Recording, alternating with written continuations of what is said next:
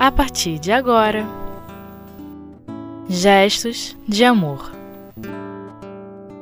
O Evangelho segundo o Espiritismo. Causas anteriores das aflições. Quinta parte. Com Jailton Pinheiro. Olá, amigos. Estamos aqui mais uma vez para o estudo do Evangelho segundo o Espiritismo. Hoje, no seu capítulo 5 e no item que trata das causas anteriores das aflições. A gente já vem estudando esse tema há algumas semanas e hoje vamos especificamente tratar do item 10. O item 10, ele começa nos dizendo assim: Os espíritos só podem aspirar à felicidade perfeita quando são puros. Qualquer falha que tenham cometido lhes impede a entrada nos mundos felizes. A doutrina espírita abençoada, que vem nos esclarecendo, nos colocando em contato com todas essas informações valiosas sobre a vida verdadeira, a vida espiritual, os espíritos que somos, que somos é, imortais, tivemos um início, mas não teremos um final, e que percorremos diversas etapas dessa vida tão importante que Deus nos deu. E do, essa doutrina espírita que vem nos ensinando ao longo desses estudos que viemos fazendo, do Evangelho segundo o Espiritismo em particular, né?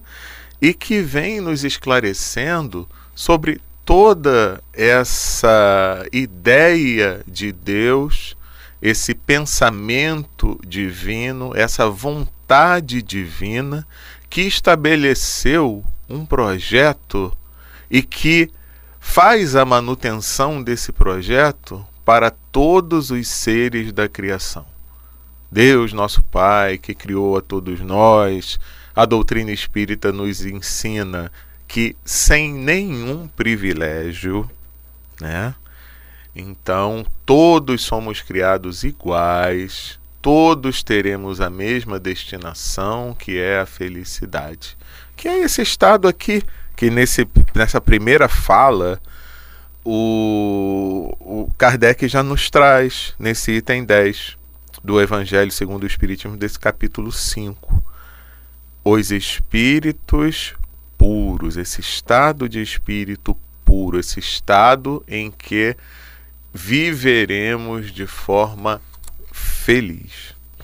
E no Evangelho, como a gente vinha falando, Kardec vem trazendo conceitos e nos trouxe nos capítulos anteriores, né, até agora, o que já estudamos, questões importantíssimas. Que esse projeto divino estabelece regras perfeitas imutáveis, bondosas, que denotam a inteligência suprema que é Deus, né?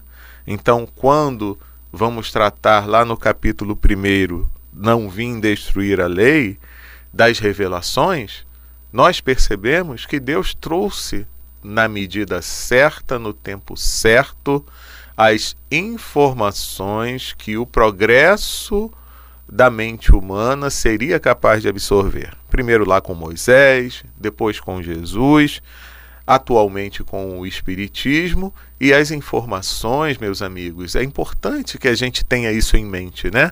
Elas não chegam e se é, depositam em nossa mentalidade, em nosso cérebro, em nosso raciocínio de imediato são aos poucos. Então a gente vê o quê? Que mesmo com a doutrina espírita, que foi trazida em 1857 por Allan Kardec, as informações vêm sendo trazidas e delineadas e aprofundadas ao longo do tempo até os dias de hoje, né? E, e, e Kardec então nessa informação de toda essa realeza divina, de toda essa ordem, de toda essa esse projeto bem planejado, né? Um planejamento do, do melhor gerente que nós temos no universo, que é Deus, né? É, nós, nós vamos descobrindo determinadas situações, né? A gente vai descobrindo então que a vida espiritual é uma realidade. E aí no capítulo 2 se vem falar que meu reino não é deste mundo, né? Então se fala da vida futura, se fala do ponto de vista, é muito importante, né? Porque muitas vezes, nesse capítulo que nós estamos estudando, estamos estudando as aflições, né? Bem-aventurados os aflitos.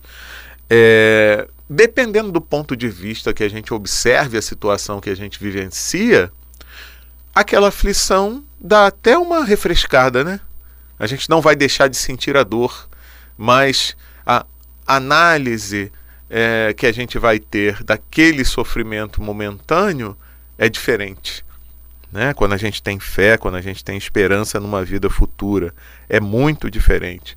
E a gente vai entendendo também que há muitas moradas na casa do Pai, que é o tema de estudo do capítulo 3. Né? A gente vê a, as moradas espirituais diferenciadas em função dos espíritos que habitam, que, a, que as habitam.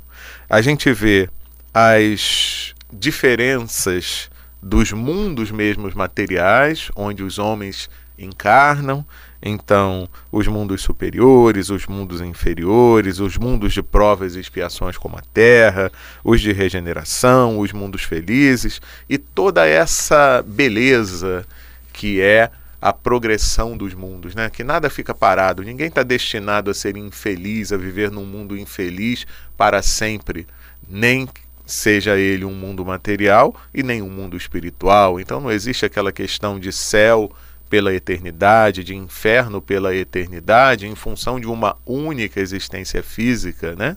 Deus não nos julga por segundos na eternidade, o que é uma vida física na eternidade. E por conta disso mesmo, no capítulo 4, que é o capítulo anterior a esse que nós estamos estudando, ele fala da reencarnação. Né? Ninguém pode ver o reino de Deus se não nascer de novo.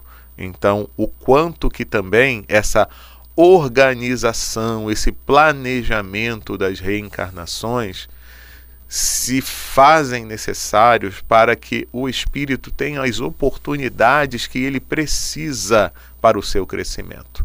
Então, aprendizados novos, quer sejam eles intelectuais ou morais, a oportunidade de um relacionamento com aquelas pessoas com quem de repente a gente não é, se comportou muito bem, né?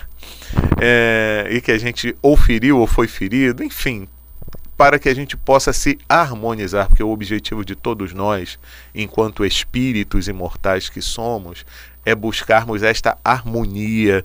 A gente não pode chegar nesse estado, como a gente viu aqui, né? nesse início do item 10, de, de perfeita felicidade, se nós ainda tivermos uma impureza que seja. Vamos reler então essa primeira frase desse item 10, que é o item do estudo de hoje, do capítulo 5? Os espíritos só podem aspirar à felicidade perfeita quando são puros. Qualquer falha que tenham cometido lhes impede a entrada nos mundos felizes. Quem são esses espíritos puros, né?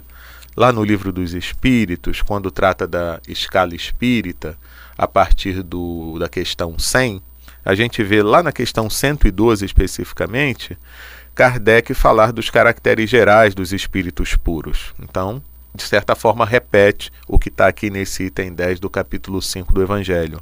Nenhuma influência da matéria. Superioridade intelectual e moral absoluta com relação aos espíritos das outras ordens. E ainda diz mais no, no, na questão 113: percorreram todos os graus da escala e se despojaram de todas as impurezas da matéria. Isso é muito importante. Percorreram todos os graus. Eles não foram criados perfeitos por Deus. Então, como nós falamos também no início do estudo, não há privilégios. Todos fomos criados de igual maneira, como o livro dos Espíritos nos ensina, simples e ignorantes. Então, nós conquistamos essa posição de espíritos puros através das oportunidades que Deus nos dá e do aproveitamento dessas oportunidades, não é verdade? Porque não basta termos a oportunidade, nós precisamos aproveitá-la e cumprirmos as nossas etapas da melhor maneira possível. Bom, nós vamos fazer agora um intervalo. Daqui a pouquinho nós continuamos o nosso estudo sobre as causas anteriores das aflições no item 10 do capítulo 5 do Evangelho segundo o Espiritismo. Até daqui a pouquinho.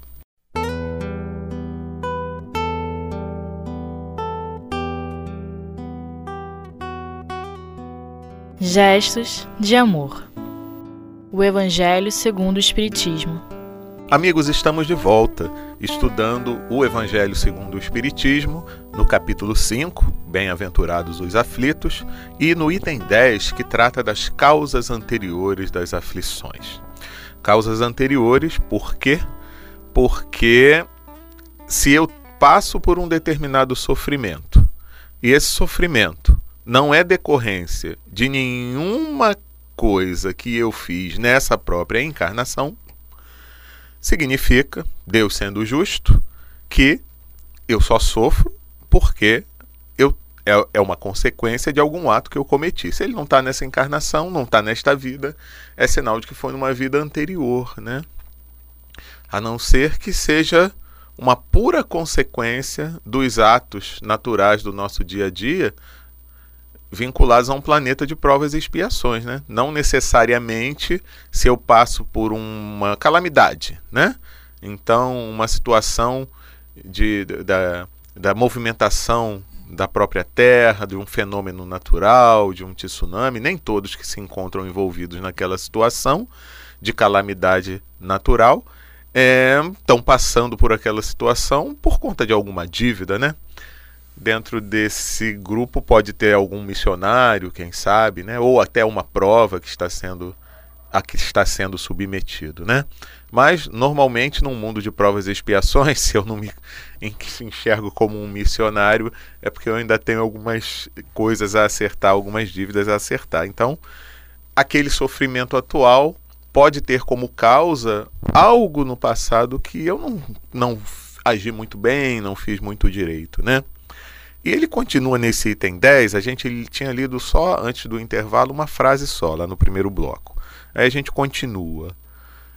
Kardec nos diz assim: que os espíritos são como os passageiros de um navio atingidos pela peste, aos quais é proibido desembarcar em uma cidade até que se, se tenham descontaminado porque ele falava na primeira frase que felicidade perfeita só como nós somos quando nós somos puros, né? Então essa comparação que ele faz aqui é do período em que nós ainda temos impurezas, né? Então ele compara como os passageiros de um navio atingidos pela peste, aos quais é proibido desembarcar em uma cidade até que se tenham descontaminado. Então, a gente não chega num mundo superior, enquanto a gente não estiver despojado das nossas imperfeições, né? É nas suas diversas existências, existências corporais, prossegue Kardec, que os espíritos se libertam pouco a pouco das suas imperfeições, que é o que nós estudamos quando tratamos da reencarnação, né, das múltiplas existências, da pluralidade das existências. Não tem como, gente. Uma única encarnação não é suficiente para a gente se libertar de todas as nossas imperfeições. Basta a gente fazer uma observação, né? Mas uma observação verdadeira. Uma observação realista. Olhar para o nosso dia, né? E a gente já imaginar: nossa, esse ato que eu cometi junto àquela pessoa, será que foi legal? Eu gostaria de ser tratado da mesma maneira? Não, né? Então eu vou tentar fazer melhor. E tem vezes que a gente fica nesse exercício do tentar fazer melhor e demora anos. Né? Às vezes por uma, um, um único tipo de gesto, de atitude positiva. Um único gesto e atitude no bem. Então a gente percebe pela nossa própria observação das nossas próprias atitudes que as coisas não se modificam de uma hora para outra. Não é algo assim instantâneo. Então, é por isso que a gente precisa da reencarnação, porque só através das múltiplas existências é que a gente vai tendo a chance, a oportunidade de reformar o nosso próprio caráter, não é verdade? E prossegue Kardec. As provações da vida, quando bem suportadas, fazem progredir. Como expiações, elas apagam as faltas e purificam. São o remédio que limpa a ferida e cura o doente. Quanto mais grave é o mal, mais enérgico deve ser o remédio. E a gente sempre retoma, né, nós costumamos falar muito isso, que é, muitas vezes nós reclamamos de determinados sofrimentos e de determinadas aflições e queremos que aquilo é, vá para longe de nós, que a gente se livre daquilo o mais rápido possível, quando aquele sofrimento, aquela aflição, aquele, aquela dificuldade, aquele desafio é colocado junto de nós exatamente para que a gente empreenda o processo de purificação. Né? E o processo de purificação ele significa conquista de virtude, né? Então, quando a gente, lógico, ninguém é masoquista, ninguém quer sofrer, mas quando a gente diz assim, ai, esse parente difícil, tomara que, que, que encontre um emprego longe, numa outra cidade, e eu não tenho oportunidade de conviver nunca mais. Poxa, mas às vezes é aquele parente chato e ele só tem aquele tipo de comportamento porque foi você mesmo no passado que perturbou a vida dele, deixou ele completamente destrumelhado, né? Então você tem a oportunidade de conviver com ele, mesmo você considerando ele chato, para que você consiga de alguma forma, já que você começou a se equilibrar, a você levar para ele também essa proposta de reequilíbrio. Isso é apenas um exemplo, tá, gente? Pode ser aquele chefe, pode ser aquele subalterno, pode ser aquele vizinho, né? Ou qualquer outra pessoa, aquele companheiro do centro espírita. Então, não está ali por acaso. Se eu preciso, por exemplo, conquistar uma virtude chamada paciência, e se eu peço, ah, Senhor, eu quero ser mais paciente, então ele envia para o nosso lado aquelas pessoas que vão ser de um convívio difícil para eu aprender a ter paciência. Não é verdade? Então, é tudo questão de ponto de vista, como nós já falamos anteriormente. A gente precisa encarar as situações que nos envolvem de uma maneira diferente, sob o ponto de vista do espírito imortal, que precisa progredir intelectual e moralmente. E para isso, vai enfrentar determinados desafios. São as provas, né?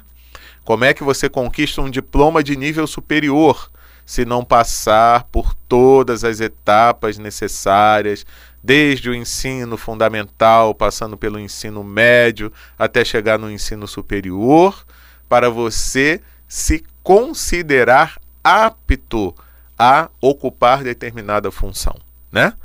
É mais ou menos assim, mal comparando, que acontece com o espírito. Para ele chegar a espírito puro, ele tem que passar por todas as etapas do seu desenvolvimento espiritual.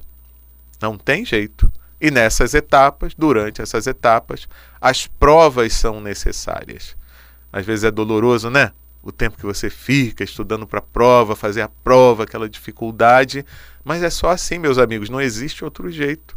Né? Se a gente encarasse com uma maior naturalidade, se a gente buscasse aquele sentimento de elevação, de fé, buscando ajuda daqueles espíritos amigos, nossos protetores que estão sempre ao nosso lado para nos estimular a conquistar este progresso, a gente passaria por essas provas de uma forma um pouco mais tranquila. Mas elas são necessárias e nós precisamos passar por ela, por elas. Continua Kardec. Portanto, aquele que sofre muito deve dizer que tinha muito a espiar e se alegrar por ser curado em breve, né? Porque a questão da expiação é como se a gente ficasse numa recuperação, né? Poxa, não passou na prova, vai ter que repetir aquilo ali. Né? Dependência numa matéria, qualquer coisa assim. Repetir aquela disciplina, né? Então é uma expiação. Você tem que passar de novo por tudo aquilo, né? Que você já passou e já falhou. Então agora você vai passar, mas você vai, vai conquistar, né? E finalizando, ele nos diz: depende dele, do Espírito, pela sua resignação, tornar esse sofrimento proveitoso, não perder o seu fruto com lamentações, sem o que teria que recomeçar. Então a gente vê aqui, meus amigos, olha, vamos prestar bastante atenção nisso, né? Como estando, estamos vivenciando as nossas provas e as nossas expiações. A gente sabe que é difícil, meus amigos. A gente sabe que tem vezes que parece que as forças nos faltam, que a gente não vai conseguir superar. Mas de nada adianta a gente viver na lamentação, porque isso só vai atrasar o nosso progresso. Então vamos buscar, nos momentos de dificuldade, a ajuda através da prece, que não vai nos faltar, dos nossos amigos espirituais, protetores, e vamos ter coragem, meus amigos, para vencer aqueles obstáculos. Porque tudo é possível, porque nenhuma prova é colocada no nosso caminho se a gente não tem condições de superar. Deus não faria isso conosco. Então, vamos ter coragem, ânimo, seguir adiante. Mesmo que a gente caia de novo, a gente levanta a gente supera e a gente segue em frente. Porque é esse é o projeto divino para a vida de cada um de nós. Meus amigos, a gente agradece a atenção, encerramos por aqui o estudo de hoje e desejamos a todos muita paz.